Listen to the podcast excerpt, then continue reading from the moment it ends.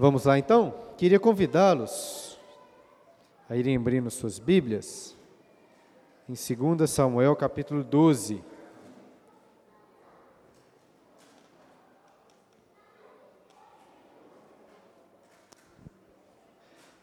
Para iniciarmos por aí, hoje vamos dar sequência, capítulo 13, até a metade do 15. Antes, porém, vamos pedir mais uma vez a bênção de Deus. Pai querido, te agradecemos por esse santo e deleitoso dia, teu dia, para descansarmos em Ti, sermos edificados por Ti e nos deleitarmos em Ti, ó Deus. E que a leitura e meditação da Tua palavra, especialmente destes capítulos de 2 Samuel, sirvam para a nossa edificação instrução, correção, produzindo assim frutos de justiça pela ação do Teu Santo Espírito em nós. Em nome de Jesus que nós oramos. Amém. Bom, é, aos poucos estamos, bem aos poucos mesmo, né? Avançando nos livros de Samuel, é, de forma que foram cinco aulas no primeiro livro, e essa agora já é a quinta aula em 2 Samuel. Da última vez, dois domingos atrás, meditamos, não, três domingos atrás, meditamos no capítulo 11, que narra, vamos dizer assim, o abismo mais profundo da história de Davi. Foi quando ele usou do poder que Deus havia lhe dado como rei em Israel para cobiçar, para adulterar, furtar, mentir e assassinar, enganar e assassinar. Então, se dependesse de Davi, o que ficou claro para nós é que o povo de Israel estaria perdido. No entanto, a aliança que Deus fez com Davi no capítulo 7 nunca foi dependente de Davi, mas sim da graça e misericórdia de Deus. E é exatamente essa graça que encontramos no capítulo 12, que também foi alvo das nossas é, meditações na última aula. E ao compararmos a história do rei Davi com a história do rei Saul, eu diria que em uma situação muito similar de pecado, até talvez menos grave, Deus havia mandado o profeta Samuel ir até Saul e dizer o quê? Saul, você foi rejeitado. Mas agora, no capítulo 12, após terríveis pecados, por graça e misericórdia, Deus mandou o profeta Natan até Davi para dizer que Davi tinha sido perdoado. Essa é a diferença. Deus prometeu que seria misericordioso para com a casa de Davi e cumpre sua palavra.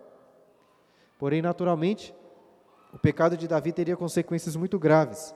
Um comentarista chamado Alec Moutier observa que o arrependimento é como pegar, como conseguir assim pegar de volta uma pedra que foi jogada em um lago mas enquanto a pedra é recuperada, as ondulações continuam se espalhando pelo lago.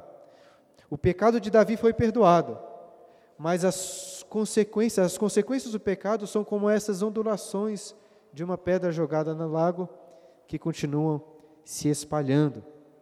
E hoje então vamos continuar com o capítulo 13, mas como pedi para vocês, gostaria de voltar rapidamente ao capítulo 12 para lermos novamente o anúncio das consequências do pecado de Davi. Se eu fosse fazer assim um, um resumão de todo o restante do livro de 2 Samuel, eu diria que os próximos capítulos formam um relato dessas terríveis consequências. Olha então o capítulo 12, a partir do versículo 9, a palavra do profeta Natan para Davi. Por que, pois, desprezaste a palavra do Senhor, fazendo o que era mal perante ele? A Urias, o Eteu, feriste a espada, e a sua mulher tomaste por mulher depois de o matar com a espada dos filhos de Amon. Agora, pois, não se apartará a espada jamais da tua casa, porquanto me desprezaste e tomaste a mulher de Urias, o Eteu, para ser tua mulher. Assim diz o Senhor: Eis que da tua própria casa suscitarei o mal sobre ti, e tomarei tuas mulheres à tua própria vista, e as darei a teu próximo, o qual se deitará com elas em plena luz deste sol porque tu fizeste em oculto, mas eu farei isso perante todo Israel e perante o sol. Não sei mas provavelmente você já deve ter visto um daqueles brasões, brasões que servem para identificar países ou corporações militares ou até mesmo famílias. E como o profeta Natan disse que a espada não se apartaria da casa de Davi, acho que podemos dizer que o brasão da família de Davi seria marcado por uma espada. Mas essa espada não era, um, não era simplesmente o símbolo de uma família guerreira, e sim o símbolo de uma família cujos membros levantariam as suas espadas uns contra os outros. Quando o profeta Natan contou a história daquele homem rico que pegou a cordeirinha do homem pobre, que Davi tinha dito que o rico deveria restituir quatro vezes pela cordeirinha e ser morto. Davi é este homem, como o profeta Natan ressaltou. E vemos que pela vida de Urias, quatro dos filhos de Davi serão mortos. O primeiro filho de Batseba, morto por Deus. Aminon, morto por Absalão, seu irmão. Absalão, morto por Joabe. E Adonias, depois morto por Salomão, também um irmão. No capítulo 12, nós já lemos sobre o primeiro filho que foi morto por causa do pecado de Davi. E hoje, então, no capítulo 13, leremos sobre a morte de Aminon, que foi assassinado pelo seu irmão Absalão. Agora, este assassinato acontece dentro de um contexto, de um terrível e sujo contexto, sobre o qual lemos aí no começo do capítulo 13. Então gostaria que você acompanhasse, deixe a sua Bíblia aberta e acompanhasse enquanto meditamos sobre estes textos e coloquei aqui um esboço no quadro para vocês acompanharem melhor. Capítulo 13, versículo 1. Tinha Absalão, filho de Davi, uma formosa irmã, cujo nome era Tamar. Aminon, filho de Davi, se enamorou dela. Angustiou-se Aminon por Tamar, sua irmã, a ponto de adoecer, pois sendo ela virgem, parecia-lhe impossível fazer-lhe coisa alguma. Note aí, primeiramente, que o autor faz questão de ressaltar que os personagens dessa história são os filhos de Davi. E o primeiro filho a ser apresentado é Absalão, o terceiro filho que Davi teve com uma mulher chamada Maaca. Eu suponho que essa Maaca deveria ser muito bela, porque tanto o seu filho Absalão como a sua filha Tamar eram extremamente belos. E Absalão vai ter um papel muito importante no desenrolar dessa narrativa. Mas por enquanto o foco está em Aminon, que foi, era o filho primogênito de Davi. E o texto disse que Aminon ficou apaixonado por Tamar. Mas não era uma paixão qualquer. Pelo que o versículo 2 diz, parece até que Aminon ficava sempre atrás de Tamar. Mas sendo ela virgem, sendo ela casta, Aminon nunca conseguiu se aproximar dela. Tem a impressão que as filhas virgens do rei eram assim muito bem protegidas, sempre muito acompanhadas. E além disso, o motivo pelo qual Tamar não devia dar brechas para Aminon tinha a ver com o fato dele ser o seu meio-irmão. E esse tipo de relação tinha sido proibida pela lei dada a Moisés. Por isso, é, porém, na verdade, essa proibição não estava impedindo Aminon de desejar a sua própria irmã Tamar. O Freud falou muito sobre, é, muito que os problemas sexuais dos filhos várias vezes refletem problemas dos pais. Eu não acho que a psicanálise de Freud está correta, mas eu acho que sim, o desejo aqui de Aminon, pelo menos, é em alguma medida um reflexo daquele desejo proibido de Davi por Batseba. Isso aqui são consequências, sim, do pecado de Davi. E agora, infelizmente, não faltam amigos para nos ajudar quando queremos fazer o mal. É o que acontece. Olha o versículo 3. Tinha, porém, Aminon um amigo cujo nome, cujo nome era Jonadab, filho de Simeia, irmão de Davi. Jonadab era um homem muito sagaz. E ele lhe disse: Por que tanto emagreces de dia para dia, ó filho do rei? Não me dirás? Então lhe disse Aminon: Amo Tamar, irmã de Absalão, meu irmão. Disse-lhe Jonadab: Deita-te na tua cama e finge-te doente. Quando teu pai vier visitar-te, dize-lhe: Peço que minha irmã Tamar venha e me dê comer pão, pois vendo-a eu a preparar minha comida, comerei de sua mão. Então veja que os problemas familiares de Davi não estavam ligados apenas à sua linhagem direta, mas também aos seus parentes. ele tinha um sobrinho chamado Jonadab, homem muito sagaz, que era amigo de Aminon. Lembre-se que Deus, pela sua providência, deu a Davi um excelente amigo chamado Jonatas. Lá em 1 Samuel capítulo 23, quando Davi estava em apuros, Jonatas foi até ele para fortalecer sua confiança no Senhor. Boas amizades fazem parte do cuidado de Deus nas nossas vidas. Amizades são muito importantes. Contudo, dependendo da amizade, às vezes é melhor ficar sem amigos, porque alguns são um instrumento para a nossa ruína. Ou seja, enquanto boas amizades são sinal de um cuidado de Deus sobre as nossas vidas, más amizades são um sinal de que estamos longe da graça de Deus. Jonadab era um amigo assim. E como muitos psicólogos da modernidade hoje, Jonadab não repreende Aminon pelos seus desejos ilícitos. Pelo contrário, ele bola um plano aqui para que Aminon conseguisse ficar sozinho com Damar e assim realizar seus desejos perversos. E de fato, desejos assim muito intensos, que não são satisfeitos, podem deixar uma pessoa muito doente, como Aminon ficou. E o que fazer então? Hoje vivemos em um contexto em que vários desejos pecaminosos estão sendo, entre aspas, normalizados, como se a pior coisa que pudesse acontecer é de uma pessoa não ter a possibilidade de, de demonstrar o seu amor por quem ela quiser amar. E no versículo 1, note aí, é dito que, Aminon se enamorou de Tamar. Entretanto, a palavra traduzida aqui por enamorar é exatamente a mesma que a Bíblia usa para falar de amor, até mesmo sobre o amor que nós temos ter, que ter para com Deus. Eu estou ressaltando esse detalhe porque muitas pessoas hoje acham que o amor justifica muitas coisas, mas não é o caso. Você pode ter muitos amores que são maus, que são perversos. Humberto, aqui na última aula, citou aquele livro do C.S. Lewis, dos quatro amores, em que ele trata de uma forma positiva, mas em cada capítulo trata também da perversidade do amor. E veja que este não é um problema apenas da nossa modernidade. Milhares de anos atrás, encontramos Jonadab aplicando a má psicologia moderna para o seu amigo Aminon, que atende o seu conselho.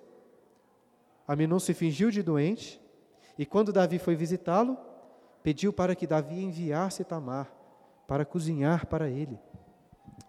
Eu acho curioso como que esses desejos assim tão intensos, tão perversos de Aminon que o deixavam doentes, doente, passaram desapercebidos de Davi. Eu tenho a impressão que um pai bem presente não deixaria notar alguma coisa estranha. Mas Davi, infelizmente, não é o melhor exemplo que nós temos de pai nas Escrituras. E assim, talvez sem perceber nenhuma maldade, Davi atende ao pedido de Aminon e envia Tamar, concedendo a oportunidade que Aminon precisava para avançar sobre ela. E aí que lemos algo muito terrível, versículo 8, 13, 8. Foi Tamar à casa de Aminon, seu irmão, e ele estava deitado. Tomou ela a massa e amassou, fez bolos diante dele e os cozeu. Tomou a assadeira e virou os bolos diante dele, porém ele recusou comer. Disse a Aminon: Fazer retirar todos da minha presença. E todos se retiraram. Então disse Aminon a Tamar: Traze a comida à câmara e comerei da tua mão. Tomou Tamar os bolos que fizeram e os levou a Aminon, Aminon seu irmão, à câmara, à câmara. Quando lhes oferecia para que comesse, Pegou-a e disse-lhe: Vem, deita-te comigo, minha irmã. Porém ela lhe disse: Não, meu irmão, não me forces, porque não se faz assim em Israel. Não faças tal loucura. Porque aonde iria eu com a minha vergonha? E tu seria como um dos loucos de Israel. Agora, pois, peço-te que fales ao rei, porque não me negará a ti. Porém, ele não quis dar ouvidos ao que ela lhe dizia. Antes, sendo mais forte do que ela, forçou-a e se deitou com ela. Nós começamos a leitura deste texto observando Tamar, uma bela mulher, cuidando do seu irmão. Parece até que a sua beleza não era apenas externa. Tamar era filha do rei, ela possuía serva certamente. Mas o que lemos nesses versículos é sobre uma mulher que literalmente coloca a mão na massa para cuidar do seu irmão, que ela acreditava estar doente. E em contraste com essa bela cena de cuidado, de compaixão por parte de Tamar, Aminon faz algo terrivelmente sujo. O desejo de Aminon já era impuro por si só, só de desejar, por cobiçar uma mulher que lhe era proibida. Assim como o desejo de Davi por Batseba era impuro mesmo antes dele ter se deitado com ela. Mas é claro que a situação fica muito pior quando essa intenção impura é efetivada. Aminon, nós lemos, primeiro tenta convencer Tamar, que ele aqui, se você notou, não, nem tem vergonha de chamar ela de minha irmã. E como ela o rejeitou, Aminon usou de sua força para se deitar com ela. Semelhante ao que Davi fez também. Veja como os pecados, apesar de diferentes, possuem aqui várias relações. Eu não estou dizendo que Davi forçou Batseba, como Aminon fez.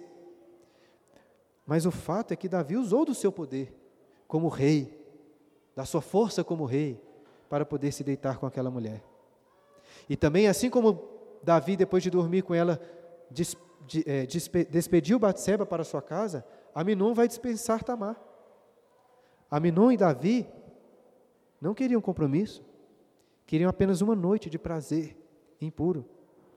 Davi despede Batseba porque ela já era casada, Aminon despede Tamar, pois passa a sentir por ela uma intensa, uma intensa aversão. Olha o versículo 15. Depois Aminon sentiu por ela grande aversão. E maior era a aversão que sentiu por ela que o amor que lhe, ele, que lhe voltara. Disse-lhe Aminon: Levanta-te, vai-te embora. Então ela lhe disse: Não, meu irmão, porque maior é essa injúria lançando-me fora do que a outra que me fizeste. Porém ele não a quis ouvir. Chamou seu moço que o servia e disse: Deita fora esta e fecha a porta após ela. Eu e a Clara estávamos ouvindo um sermão sobre este capítulo, enquanto viajávamos de carro, e Clara estava ressaltando como que essa era é uma cultura muito diferente, muito distante de nós.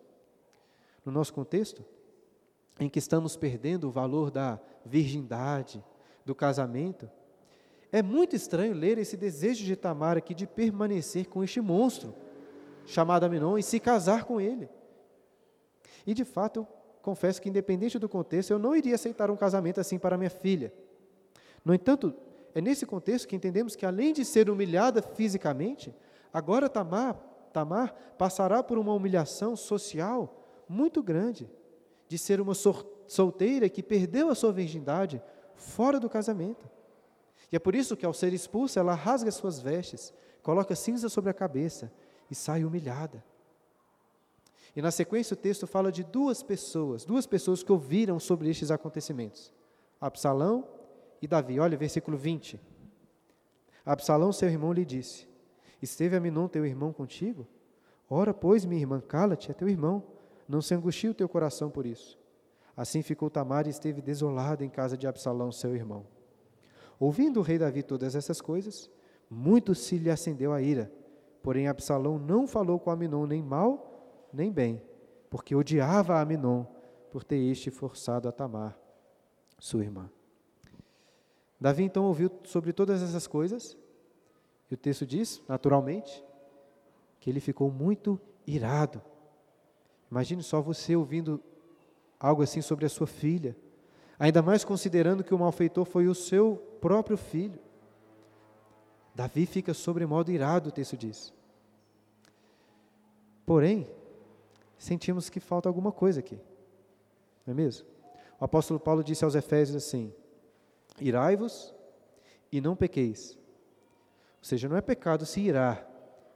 E geralmente consideramos que Paulo está alertando sobre qual perigo? Sobre o perigo de se exceder na ira. Como, por exemplo, um pai que disciplina um filho com muita ira, sem o devido cuidado, sem amor. E de fato, acho que Paulo está alertando sobre esse erro. Mas perceba que o erro de Davi aqui é inverso. Ele se irou e pecou também. Mas não pecou por exceder em sua ira, mas por ficar aquém da sua ira e não julgar o seu filho. Assim como um pai, por exemplo, que por preguiça ou por outro motivo, deixa de disciplinar, disciplinar um filho desobediente.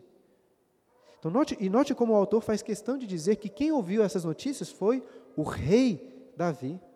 Provavelmente aqui ressaltando a sua função como juiz, como um rei em Israel. Ele tinha autoridade para julgar o seu filho, ele tinha o poder da espada, porém nada fez. Aminon, seu filho, seria, seria poupado do julgamento. Podemos aqui até nos lembrar de outro personagem do livro de Samuel, que também deixou de repreender os seus filhos. Você se lembra? Eli. Eli. Davi aqui se torna semelhante a Eli, que foi rejeitado por Deus. Somente pela graça da aliança com a casa de Davi, que Deus fez com a casa de Davi, que essa casa permaneceu, como prometido pelo Senhor. E a segunda pessoa que ouviu sobre o que aconteceu com Tamar foi Absalão, o seu irmão, que era por parte de pai e também de mãe. Enquanto o coração de Davi se encheu de ira, o coração de Aminon se encheu de ódio. Contudo, o texto diz que ele não repreendeu Aminon. Diz que ele, diz que ele não falou nem bem nem mal a ele. Inclusive, Aminon disse para Tamar não se angustiar o coração por tudo o que aconteceu. Aparentemente, então, Aminon sairia ileso. Mas a vingança é um prato que se come frio. Absalão ficou silêncio por dois anos, planejando o assassinato do seu irmão. O versículo 23 continua dizendo que, após dois anos, Absalão decide fazer uma celebração, convida toda a família. Ele convida inclusive Davi, mas este não quis. Ficou em sua casa, alegando que seria muito pesado para o filho. Absalão insiste então pela presença de Aminon e por algum motivo, Davi no texto mostra, ele estranha esse pedido, talvez desconfiando de algo, mas acaba cedendo e permite que Aminon vá para a celebração. Davi ficou em casa. Fica até pensando se não seria isso aqui um déjà vu de quando ele ficou em casa no começo do capítulo 11. E chegando à festa, Absalão orientou seus homens que primeiro esperassem Aminon beber bastante vinho, talvez até outro déjà vu, pensando no que Davi fez embriagando Urias. E então, quando o coração de Aminon estava alegre, ele foi assassinado. E em seguida, note que uma coisa muito curiosa acontece. Versículo 29, olha aí, 13 e 29. E os moços de Absalão fizeram a Aminon como Absalão lhes havia ordenado. Então, todos os filhos do rei se levantaram, cada um montou o seu mulo e fugiram.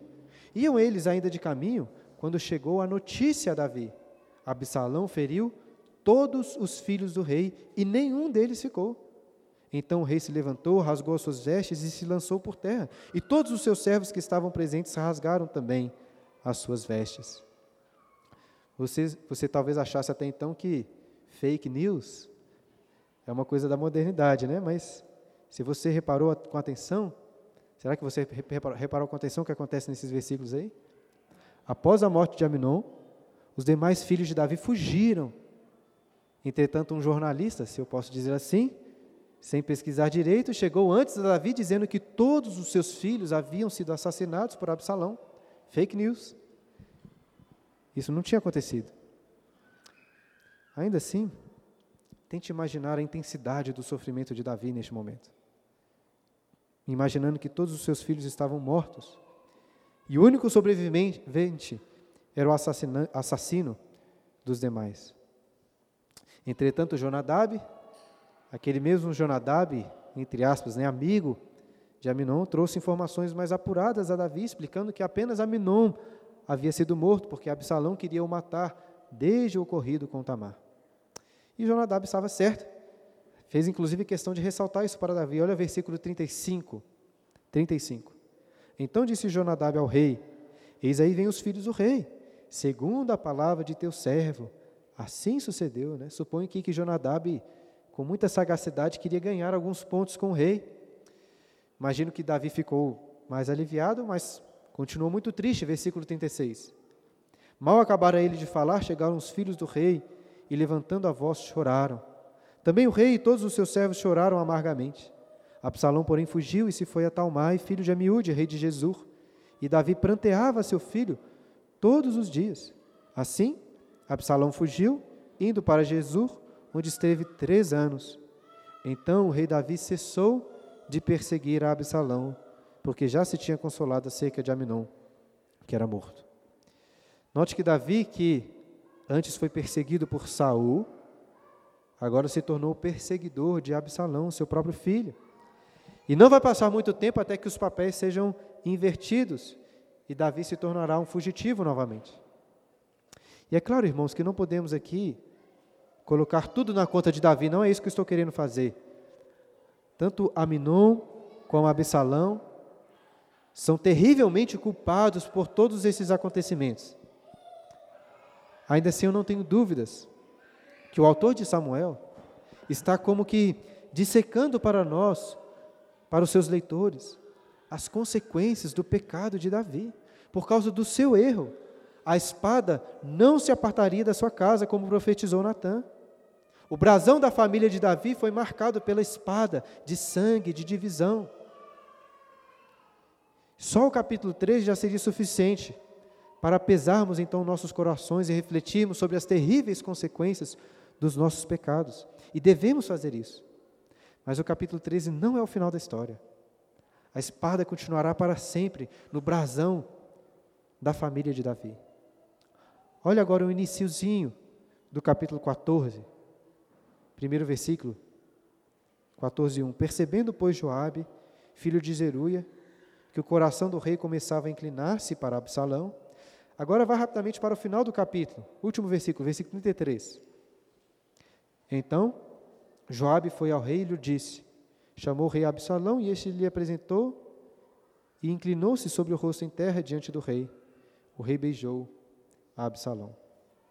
Lendo apenas esses dois versículos, o primeiro e o último, podemos ter a impressão que o capítulo 14 será muito melhor que o capítulo anterior. Afinal de contas, ao invés de morte, intriga, separação, após tanto sofrimento, vemos aqui filhos e pais filho e pai reconciliados. Seria talvez como um alívio né, na nossa leitura. Porém, infelizmente, não acho que é este o caso. Davi e Absalão se beijam, mas não é um beijo sincero e verdadeiro. Na realidade, o que mais falta nesse capítulo aqui são sinceridade e verdade. Este é um capítulo repleto de falsidades de tal maneira que fica até difícil de entender o que está acontecendo, já que todos aqui estão mentindo em alguma medida. E o primeiro falso dessa história é Joabe. O texto diz que ele percebeu que o coração do rei começava a se inclinar para Absalão, e assim bola um plano para que Davi trouxesse de volta o seu filho exilado. Eu não acho que Joabe fez isso aqui por ser amigo de Absalão, e nem porque planejava algo vil. Desde o início, eu creio que Joabe prova ser um general extremamente preocupado com o bem do reino de Israel, até mesmo com o bem do próprio Davi. As suas intenções eram boas, ainda que os meios fossem errados, o que não justifica, obviamente. Mas de toda forma, nessa, nesse ponto da história, Joabe, pelo que eu entendo aqui, parece ter percebido que a ausência de Absalão era algo muito negativo para Davi, para o reino como um todo. Davi falhou em exercer juízo contra Minon, e eu acho que na opinião de Joabe, estava falhando agora em exercer misericórdia para com Absalão. Muito provavelmente outras pessoas estavam acusando Davi de não ser misericordioso com o filho. E Joabe sabia que não era simples para Davi simplesmente trazer o filho assassino de volta para o reino. E é por isso que ele bola um plano. Ao invés de falar diretamente com Davi, Joabe contrata uma mulher sábia para convencer Davi, com certos enganos, da necessidade de trazer o filho de volta. E se você leu este capítulo anteriormente, como sugeri para os irmãos, deve ter percebido como essa mulher de fato é muito sagaz. Ela finge muito bem. E ela conta aqui uma história bem elaborada e convence Davi a trazer Absalão de volta. Por um lado, quando lemos esse, esse discurso, nós não vamos ler aqui todo agora, creio que essa mulher foi a Davi, justamente para chamar a atenção dele por uma falha em seu juízo como rei. Olha aí o versículo 13, o que essa mulher de Tecoa diz, versículo 13, 14 e 13. Prosseguiu a mulher: Por que pensas tu de outro modo contra o povo de Deus? Pois em pronunciando o rei esse juízo, condena-se a si mesmo, visto que não quer fazer voltar o seu desterrado. Veja então que ela está dizendo que Davi foi inconsistente em seu juízo Ainda assim, vamos ler agora a partir do versículo 17. Tente perceber algumas ironias no texto. 17. Dizia mais a tua serva: seja agora a palavra do rei, meu senhor, para minha tranquilidade. Porque como um anjo de Deus, assim é o rei, meu senhor, para discernir entre o bem e o mal. O Senhor teu Deus será contigo. Então respondeu o rei e disse à mulher: Peço-te, não me encubras o que eu te perguntar. Respondeu a mulher: Pois fale o rei, meu senhor. Disse o rei: Não é certo que a mão de Joabe ainda anda contigo em tudo isto? Respondeu ela: Tão certo como vive a tua alma, ó rei, meu senhor. Ninguém se poderá desviar nem para a direita nem para a esquerda de tudo quanto o rei, meu senhor, tem dito. Porque Joabe teu servo é quem me deu ordem, e foi ele quem ditou à tua serva todas essas palavras. Para mudar o aspecto deste caso, foi que teu servo Joabe fez isso. Porém, sábia, meu senhor, segundo a sabedoria de um anjo de Deus, para entender tudo o que se passa na terra. Então o rei disse a Joabe: Atendi ao teu pedido. Vai, pois, e traz o jovem Absalão. Perceba, ao mesmo tempo em que a mulher acusou Davi por falhar no juízo, o que de fato estava acontecendo, agora ela fica exaltando Davi como se ele fosse assim um anjo de Deus, cheio de sabedoria, que sabe tudo o que se passa na terra e julga retamente. Eu não sei se você concorda comigo nessa interpretação, mas a meu ver, tudo isso aqui parece repleto de falsidade. E de toda forma, a mulher não conseguiu fingir perfeitamente, porque Davi acabou descobrindo o plano de Joabe. Ainda assim o plano deu certo, porque no final das contas Davi disse para Joabe trazer Absalão de volta. Mas será que o plano deu certo mesmo? Olha o versículo 23. Levantou-se Joabe, foi a Jesus e trouxe Absalão a Jerusalém. Disse o rei: Torne para a sua casa e não veja a minha face. Tornou, pois, Absalão para a sua casa e não viu a face do rei. Agora foi a vez de Davi agir com falsidade, porque na aparência ele perdoou Absalão, permitindo que voltasse para Jerusalém. Aqueles que talvez estavam acusando de não ter misericórdia para com o filho seriam calados. Mas essa é uma misericórdia fingida. Para os olhos do povo, Davi perdoou Absalão. Porém, Davi não permitia que Absalão visse a sua face. Será que isso é perdão verdadeiro? Creio que não. Perceba como que Davi age completamente contrário àqueles elogios da mulher que falou de Davi como um anjo de Deus. Davi aqui escolhe o meio termo. Ele nem julga, nem pune os seus filhos como deveria. Nem mesmo age com misericórdia. Ele nem julga e pune, nem mesmo age com misericórdia. E como estes pecados não foram tratados, nem de Aminon, nem de Absalão, continuou trazendo graves consequências. Antes disso, o autor faz uma pausa aí para descrever Absalão. Olha o versículo 25. Não havia, porém, em todo Israel homem tão celebrado por sua beleza como Absalão. Da planta do pé ao alto da cabeça não havia nele defeito nenhum, defeito algum. Quando cortava o cabelo, isso se fazia no fim de cada ano, porque muito lhe pesava, seu peso era de duzentos ciclos, segundo o peso real. Também nasceram a Absalão três filhos e uma filha, cujo nome era Tamar. Esta era uma mulher formosa à vista.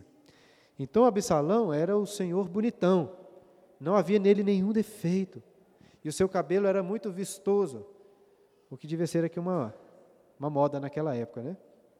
E aí devemos nos perguntar: qual a necessidade desses detalhes? Por que pausar a história para falar sobre a beleza de Absalão?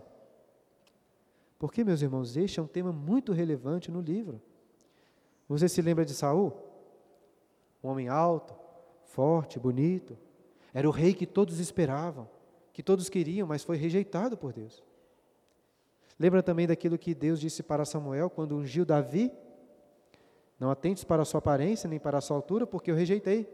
Porque o Senhor não vê como o homem. O homem vê o exterior, porém o Senhor, o coração. Ou seja, acho que a beleza de Absalão nesse contexto adianta para nós, leitores, duas coisas. Por ter boa aparência, ele será aprovado pelo povo de Israel. Mas, em segundo lugar, será rejeitado por Deus. A história continua no versículo 28. Tendo ficado Absalão dois anos em Jerusalém e sem ver a face do rei, mandou ele chamar a Joabe para o enviar ao rei. Porém ele não quis vir. Mandou chamá-lo segunda vez, mas ainda não quis ele vir. Então disse aos seus servos: Vede ali o pedaço de campo de Joabe pegado ao meu, e tem cevada nele. Ide e metei-lhe fogo. E os servos de Absalão meteram fogo neste pedaço de campo. Essa história seria até engraçada se não fosse tão trágica. Absalão ficou dois anos sem ver a face do rei, mas agora queria mudar isso. E não era por saudade do pai. Note que dois anos é a mesma quantidade de tempo que se passou entre aquilo que aconteceu com Tamar e o assassinato de Aminon. Ou seja, eu acho que assim como antes, Absalão precisou de dois anos para bolar o plano do assassinato de Aminon, agora ele precisou de dois anos para bolar um plano para matar Davi e tomar o, o rei e se tornar rei em seu lugar. Esse plano vai ficar mais claro aí na, na sequência. E a primeira parte do plano era chamar Joabe para que intercedesse em seu favor, novamente perante Davi. Absalão tenta entrar em contato, em, em contato com Joabe de todo jeito. Ligou, né, mandou o WhatsApp para ele. Joabe visualizava as mensagens, mas nada de responder. E aí o que, que Absalão fez para chamar a atenção de Joabe? Tocou fogo na plantação de cevada dele. Joabe ficou muito bravo, e eu também ficaria bem bravo, né? Logo uma plantação de cevada. Imagina quanta Quantos pãezinhos, né? Daria para fazer com aquela cevada queimada. O texto continua, versículo 31. Então Joabe se levantou e foi à casa de Absalão e lhe disse: Por que meteram fogo os seus servos no pedaço de campo que é meu? Respondeu Absalão a Joabe: Mandei chamar-te dizendo: Vem cá, para que te envie o rei a dizer-lhe: Para que vim de Jesus? Melhor me for estar ainda lá. Agora, pois, quero ver a face do rei. Se há em mim alguma culpa, que me mate. Essa última frase de Absalão é muito importante. Se há em mim alguma culpa, que me mate. Absalão tinha alguma culpa? É claro que tinha. Ele tinha tomado a vingança em suas mãos e sorrateiramente assassinado seu irmão. Estritamente falando, Absalão não podia ver a face do rei, nem entrar em sua casa, nem mesmo continuar vivendo. Ele merecia a morte. Mas Davi não estava agindo como aquele anjo de Deus. Sabem-se os julgamentos, como foi proposto pela mulher de Tecoa. E assim, Davi acaba sendo enganado. Versículo 33. Então, Joabe foi ao rei e lhe disse, chamou, e lhe disse, chamou o rei Absalão e este se lhe apresentou e inclinou-se sobre o rosto em terra diante do rei. O rei beijou a Absalão. Eles se beijaram mas como temos visto desde o início, todo, tudo neste capítulo é fingimento. Davi recebeu Absalão em sua casa sem lidar com o erro que havia sido cometido. Na aparência, aquele beijo simbolizava a reconciliação entre pai e filho. Contudo, meus irmãos, não há verdadeira reconciliação sem verdadeiro arrependimento. Absalão estava fingindo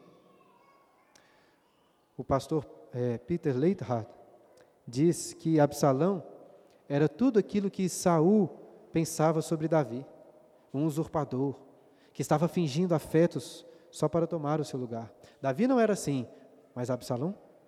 Absalão sim. E para ficar bem claro que esse beijo de Absalão era fingido, continue lendo agora o capítulo 15, versículo 1. Depois disso, Absalão fez aparelhar para si um carro e cavalos e cinquenta homens que corressem adiante dele.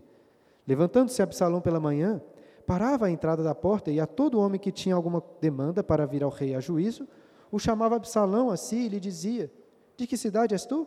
Ele respondia: De tal tribo de Israel é teu servo. Então Absalão lhe dizia: Olha, a tua casa é boa e reta, porém não tens quem te ouça da parte do rei. Dizia mais Absalão: Ah, quem me dera ser juiz na terra, para que viesse a mim todo homem que tivesse demanda ou questão, para que lhe fizesse justiça. Também, quando alguém se chegava para inclinar-se diante dele, ele estendia a mão, pegava-o e o beijava. Estamos aí chegando bem perto do, do período eleitoral, ou já começou, não sei, mas estamos chegando bem perto.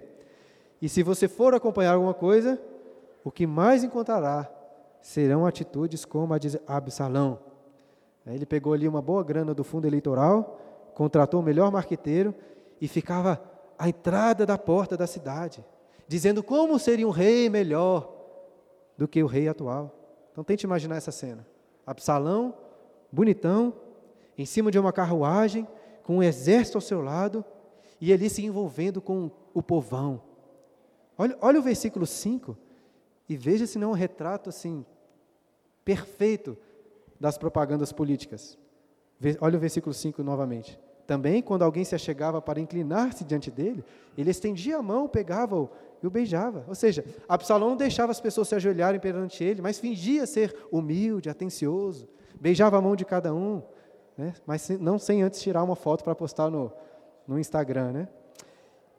E o problema é que, apesar de toda a hipocrisia dos políticos, sempre tem uma galera para comprar o discurso deles. Olha o versículo 6. Dessa maneira, fazia Absalão a todo Israel que vinha ao rei para juízo, e assim ele furtava o coração dos homens de Israel. Absalão, o assassino, estava dizendo que ia julgar as demandas do povo. Assim, a inconsistência não tinha como ser mais clara, mais óbvia. Mas com uma, uma boa campanha política, ele conseguiu furtar os corações dos homens de Israel. Era o que ele precisava para seguir com o passo final do seu plano, versículo 7. Ao cabo de quatro anos, disse Absalão ao rei: Deixa-me ir a Hebron cumprir o voto que fiz ao Senhor.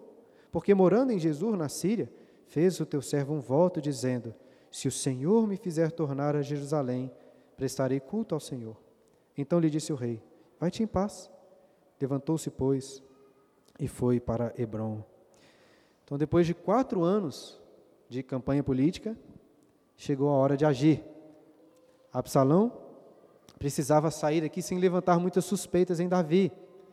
E ele não se importou de usar o nome de Deus em vão, para sair fingido. Nada também muito diferente dos políticos né, em época de campanha. E talvez, mais surpreendente que, do que tudo isso, seja a cegueira de Davi. Olha, ele, Davi não desconfia de nada, pelo que parece. Pelo contrário, diz para Absalão: Vai-te em paz, vai-te em paz e pensar que essas foram as últimas palavras de Davi para Absalão, seu filho. Vai-te em paz. E se Absalão antes tocou fogo na plantação de cevada, agora ele vai tocar fogo em tudo e se levantar diretamente contra o rei, começando aqui uma guerra civil. Absalão envia mensageiros por todas as tribos, monta um complô enorme contra Davi e decide voltar para Jerusalém, iniciando essa guerra civil. Olha o versículo 13, 15, 13. Então veio um mensageiro a Davi dizendo: Todo o povo de Israel segue decididamente a Absalão. Disse, pois, Davi a todos os seus homens que estavam com ele em Jerusalém: Levantai-vos e fujamos, porque não poderemos salvar-nos de Absalão. Dai-vos pressa a sair para que não nos alcance de súbito, lance sobre para que não nos alcance de súbito, lance sobre nós algum mal e fira a cidade a fio de espada. Então os homens do rei lhe disseram: Eis aqui os teus servos para tudo quanto determinar o rei, nosso Senhor. Saiu o rei e todos de sua casa e todos de sua casa o seguiram. Deixou, porém, o rei dez concubinas para cuidarem da casa. Então veja, Davi sabia que Absalão não queria atacar propriamente a cidade de Jerusalém, ele queria atacar o rei. E é por isso que ele decide fugir para preservar a cidade. De perseguido por Saul, Davi se tornou perseguidor de Absalão, e agora de perseguidor de Absalão, Davi se tornou perseguido. Porém, como das últimas vezes, da última vez que Davi foi perseguido, é justamente nesses períodos, como veremos nas próximas aulas, que a fé de Davi em Deus será fortalecida. Antes da gente terminar, se você puder, abra lá no, no Salmo de número 3. Salmo de número 3. Nós até lemos esse salmo aqui durante a nossa reunião de oração. Nós vamos ler ainda este salmo porque este é um salmo que Davi escreveu quando fugia de Absalão. Esse período que vai começar agora, a partir desses versículos que acabamos de ler. E eu acho que esse salmo é muito instrutivo para mostrar isso que eu acabei de dizer, que são nestes momentos de perseguição que Davi parece que vai retornar a sua confiança e sua fé em Deus. Salmo de número 3.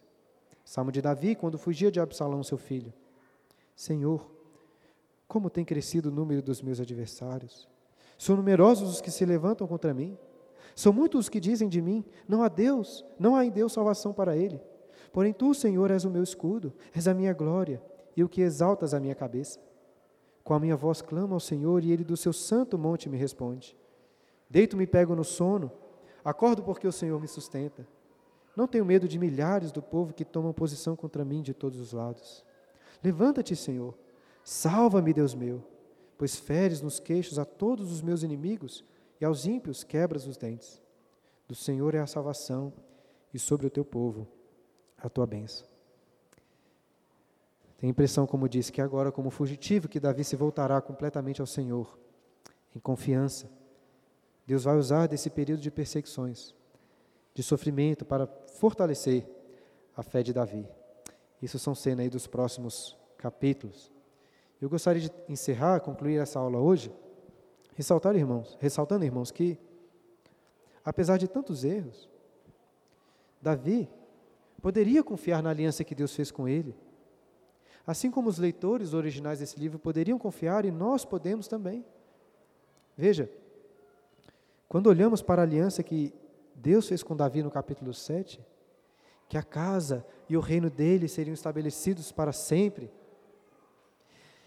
E comparamos com estes capítulos de hoje, poderíamos até ter a impressão que a aliança de Deus não vai dar certo. A família de Davi estava sendo destruída, o seu reino estava ruindo, mas a segurança de Davi estava no Senhor. E era Deus que não permitiria que a sua aliança falhasse. Davi errou muitas vezes, mas o sucesso da aliança nunca dependeu dele. E eu acho até que os erros de Davi, nestes capítulos, podem servir como uma ponte para aprendermos onde que Deus é certo em sua aliança. Pensa comigo. Um dos erros de Davi foi ter beijado Absalão, aceitado novamente em sua casa, mas sem antes ter tratado do seu pecado. Deus, porém, em sua aliança, não recebe ninguém em sua presença, sem antes lidar com os seus pecados. Porque Deus, sendo perfeitamente justo, não poderia simplesmente jogar nossos pecados para debaixo do tapete, como Davi tenta fazer aqui, aparentemente, com os pecados dos seus filhos. Então, como que Deus pode nos julgar pelos nossos pecados e ao mesmo tempo fazer conosco uma aliança e nos receber em sua casa como filhos amados. Ele faz isso em Cristo Jesus. Desde o início eu tenho ressaltado que a espada continuaria para sempre no brasão da família de Davi, uma espada de morte e de traição, e de fato, meus irmãos, continuou porque Jesus, o filho de Davi, também foi traído pelos seus, morto naquela cruz e traspassado por uma espada ou por uma lança que foi enfiada ao seu lado. E se Davi errou ao poupar os seus filhos um julgamento, a Bíblia nos ensina que Deus não poupou o seu próprio filho, antes, por todo nós o entregou. Jesus foi morto em nosso lugar, para satisfazer assim a justiça de Deus. Davi havia fingido perdão para Absalão antes, não permitindo que ele visse a face do seu pai, do rei. Mas a esperança que temos é que o perdão de Cristo não é um perdão fingido como o de Davi. Todos nós somos como Absalão. Somos pecadores que não merecemos entrar na presença do nosso rei, do nosso pai. Mas é em Cristo que encontramos verdadeira reconciliação. É através dele que podemos entrar na casa do rei ver a sua face, beijá-lo, ter comunhão com o nosso Pai Celestial. Por isso eu tenho dito desde o início do estudo desses livros que o povo de Israel não precisava de um rei como Davi. O povo de Israel, assim como nós também, sempre precisaram, sempre precisaram e nós ainda precisamos de um rei como Jesus, que é o nosso Salvador. Perguntas? Temos aí dez minutinhos, como sempre. Queria, é, também como sempre falo, dar preferência aí para dúvidas, perguntas. É, até tinha indicado para os irmãos a leitura do texto. Se você leu alguma parte que ficou na dúvida e eu não falei sobre ela, seria muito bom este momento para alguém que ficou em dúvida sobre algo que leu ou sobre algo que eu falei. Alguém? Alguma pergunta? A Clara. Qual, qual que deveria ter sido o julgamento de Davi para Aminon? Aminon? É. Essa é uma pergunta difícil, hein? Porque, veja bem, o que, o que Aminon fez com Tamar, quando a gente olha estritamente para a lei de Moisés, nós encontramos ali um, uma dificuldade, porque, veja bem, por um lado, a lei dizia o seguinte, que se um homem deitasse com uma virgem, como ele fez, sem que casasse com ela, ele tinha uma obrigação de se casar com ela, a não ser que o pai rejeitasse. Mas de toda forma ele teria que pagar pelo que ele fez. Não seria pagar com a morte, porque Tamar não morreu, mas ele teria que pagar. O pai poderia estabelecer o preço que ele quisesse para que o, o homem né, que dormiu com a filha dele pagasse. Ou então ele teria que assumi-la como sua esposa. Então, teoricamente, se fosse um outro homem, Davi poderia exigir essas, uma dessas duas coisas, né? Ou que ele se casasse com ela, ou então se ele, eu se fosse Davi, não ia querer que minha filha casasse com um homem desse, né? E exigir uma reparação. Só que o problema é que é, ele era irmão dela, né? Meio irmão. E a lei também proibia esse tipo de relacionamento, né? A lei de Moisés proibia esse tipo de relacionamento. Então, assim, estou indo muito além do que o texto diz e falando aqui só da minha cabeça, né? Pelos cotovelos. Mas tenho impressão que no lugar de Davi, o certo seria tratar, repreender e talvez é, forçar Aminon a pagar por aquele erro, com é, alguma questão financeira mesmo, entendeu? Ele tinha que ser humilhado de alguma forma pela humilhação que ele causou ao Tamar. E eu acho que não daria Tamar a ele como filha por dois motivos: por ter abusado e também porque era meu irmão. Então, a impressão que eu tenho é que o correto julgamento seria esse. Faz sentido? Mais ou menos? Ô João, só um segundo. Foram dois erros em um aí, né? Um, o estupro, que ele forçou, e o outro porque ele se deitou com a irmã. Eu acho que você explicou aí primeira, o primeiro deles, né? Que o que, que a lei falava? O que, que a lei falava sobre se deitar com o irmão? Tinha algo assim prescrito? Lá em Levítico fala claramente que não podia, né, conhecer a nudez da mulher do teu pai, da filha do teu pai. Fala explicitamente que não podia casar, não podia. Isso que ele fez não podia acontecer, nem mesmo se casar, né? Agora a própria Tamar fala, reconhece assim, ah, talvez Davi vai aceitar esse tipo de casamento, né? É, a lei diz que não podia.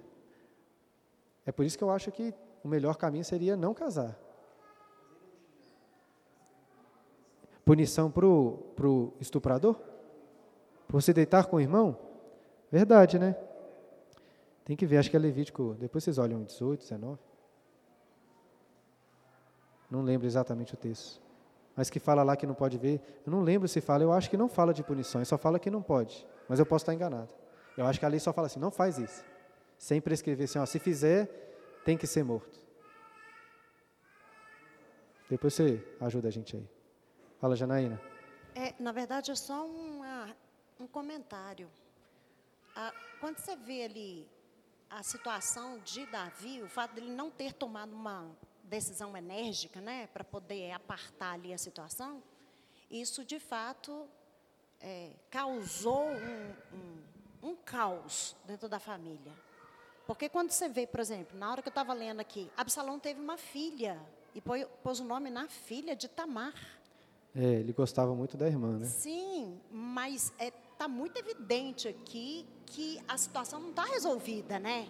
Está muito claro aqui que não ficou resolvido. A inépcia de, de Davi, ela causou mais mal do que o estupro porque provocou uma, um caos dentro da própria, entre os irmãos e dentro da própria família. E isso estava claro aqui, né? Porque é, imagina, você pega o nome da sua irmã e ela não tinha morrido e coloca o nome na própria filha. Ele está ele tá chamando atenção, olha, a sua injustiça, eu não esqueci. Está muito claro aqui que Absalão não está satisfeito com a situação, mas ainda assim, não faz nada, ainda depois chama ele, dá um beijinho nele, deixa ele ali e, e, e passa, passa pano por cima. Ele, na verdade, não. Muito bom, é verdade. Um bom detalhe que, assim, claramente o nome de Tamar, da filha, tem a ver com a irmã, né? Mas não tinha pensado nisso que você disse, né? Assim, mas é, isso é um outro detalhe que deixava evidente para Davi que as coisas não estavam resolvidas. Eu teria dificuldade, Jana, de falar assim, olha, é, o pecado de Davi foi maior ou mais prejudicial do que o abuso, né? Porque eu não quero, eu até fiz questão de ressaltar isso, né? Não quero colocar aqui tudo na conta de Davi, não, porque o erro de Aminon é muito grave, o erro de Absalão também. Mas clar, claramente o autor está mostrando o que eu disse no início, né? E, o que eu disse não, né? O que o profeta Natan disse para Davi, que a espada estaria na sua casa por causa do pecado dele. São as consequências do erro de Davi. E, e, e não só do erro que ele cometeu, mas que aparentemente continua insistindo em alguns desses erros. Né?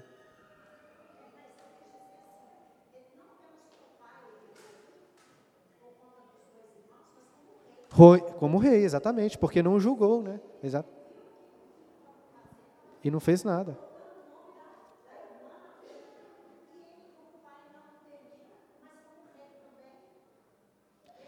Ele falhou, tanto como pai como rei, verdade. Achou aí, João? Fala aí, mata, tem que matar? Achei não, né? O Elvis e família sopraram aqui, ó. Levítico 20, 17. Se um homem tomar a sua irmã, filha de seu pai, ou filha de sua mãe, e vira a nudez dela, e ela vira dele, torpeza é. Portanto, serão eliminados na presença dos filhos do seu povo. Agora estou buscando aqui o que é esse eliminado, né? Se é eliminado Morto ou expulso? Boa pergunta. Eu acho que deve ser morto, então. Mas não vou. Fala 18. Mas fala para ser morto? Eliminado. 18, 29.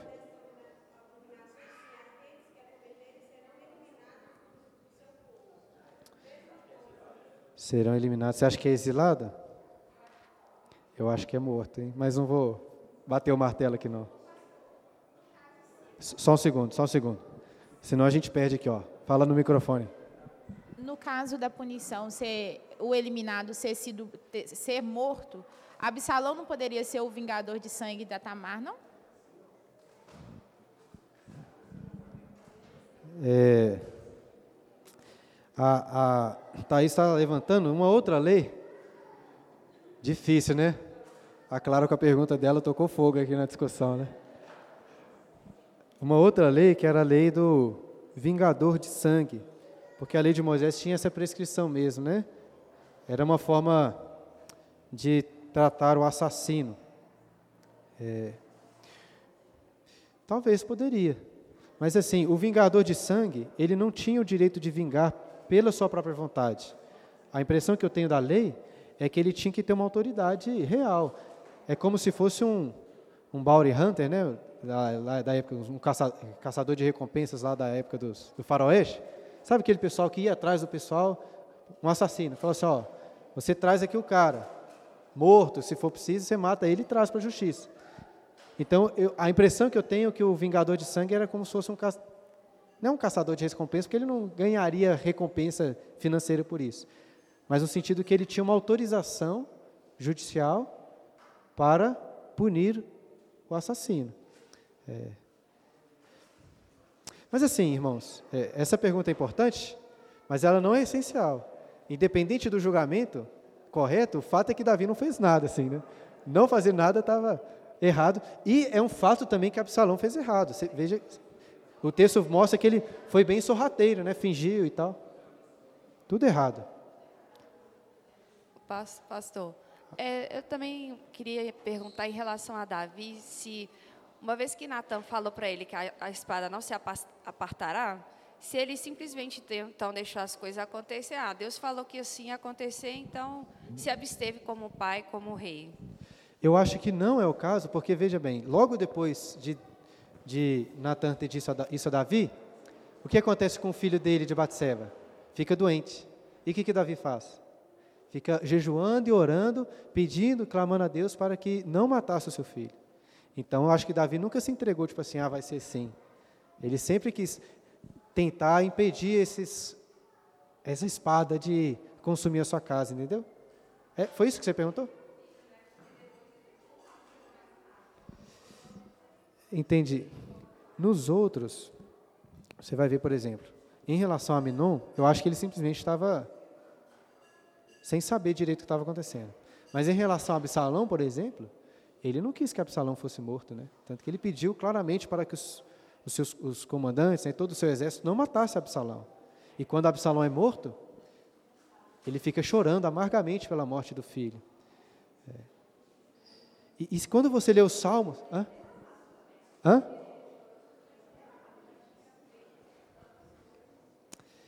É, eu não acho.